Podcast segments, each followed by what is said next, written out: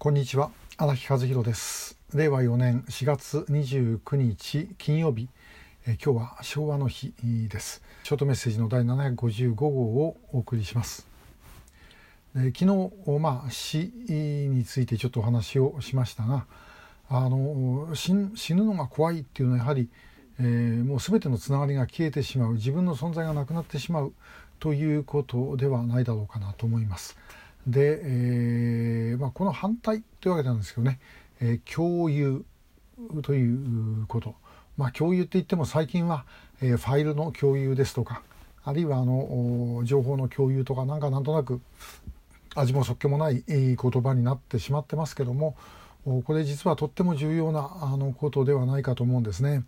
えーまあ、ある知り合いがあの男女の愛というのはえー、時間の共有であるというようなことを言ってました。で、えー、民社党のあの元の委員長も亡くなりましたけど春日一行はですね、えー、講演会組織の作り方の中でこういう言い方してました。あのまず組織せよえそして、えー、一旦組織したらばその組織を嫌というほど活用せよこれどういう意味か、えー、組織作って入ってもらってもそれだけでは時間の共有にもちろんなりませんいろんなことをやって、えー、そしてみんなが同じ場所でですね活動を共にする、えー、つまりまあ要は同じ釜の飯を食ったという状態ですね、えそれが組織を強くしていくんだと。えー、いうことを、まあ、あの言ってましたけども、まあ、まさにこれも一つの共有だと思います。でコロナになってから皆さんあのレストランとかそういうとこであのアクリル板ですね随分使うようになりました。で、えー、このアクリル板を使って人とこう接した時に、えー、感じられないですかね。あの目の前に人いるんですけどもなんかこう遮られる気持ちがある。でもちろんこうやってリモートみたいにしてあのディスプレイをを見てですね皆さんとお話しするのもまあ皆さんも当然まあそれはもうそういうもんだと思って聞かれるんでしょうけども直接会うのとはちょっと違いますよね。あともう一つあの講演とかしてても私時々あの思うんですけど、えー、パワーポイント、まあ、あの私の場合は Mac なんでキーノートっていうんですがプレゼンテーションソフトを使ってやるとですね、まあ、非常に話やりやすい分かりやすいんですけども時々ですねまあ、その画面になんかこう依存してしまってんじゃないかなっていう感じがすることがあります。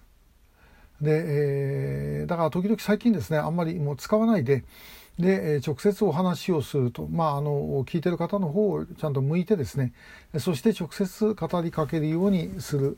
まあ、そういうこともできるだけするようにしてます、まあ、もちろんその場合場合ですからね、えー、プレゼンテーションを使った方がやはりどうしても分かりやすくて、えー、いいという場合もありますから、えー、絶対にしないというわけじゃないんですけども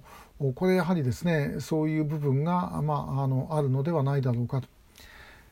えー、人間ってねやはりあの人間との他の人間とのつながりがあってこそ生きていけるわけですからそれが少なくなればなるほどですね難しいと。でもちろんそうは言ったって、えー、例えば体にハンディキャップがあって外へ出られないという人がいますよね。その場合はまあそれを補完するものとして、えー、やっぱりインターネットを使ったりとか、まあ、いろんな形であの文明の利器をですね使うということはこれ当然、えー、するべきだと思います。でそれによって世界がおそらく、えー、かなり広がるんじゃないかと思うんですけども、まあ、そういうふうに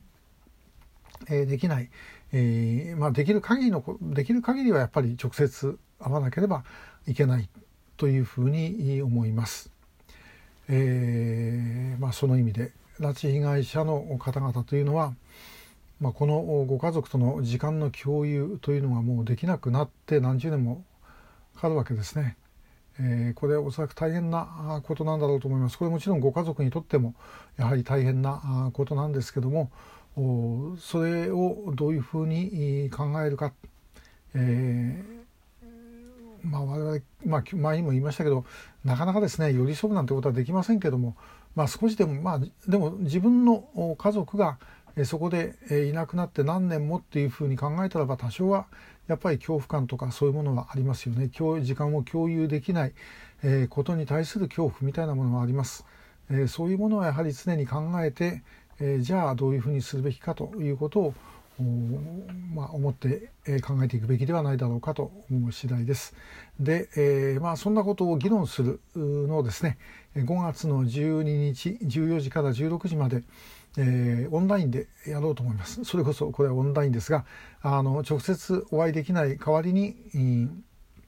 まあ、あの周りのですね、えもう世界、まあ、日本中場合によっては世界中の方も入っていただいて議論ができる場を作りたい、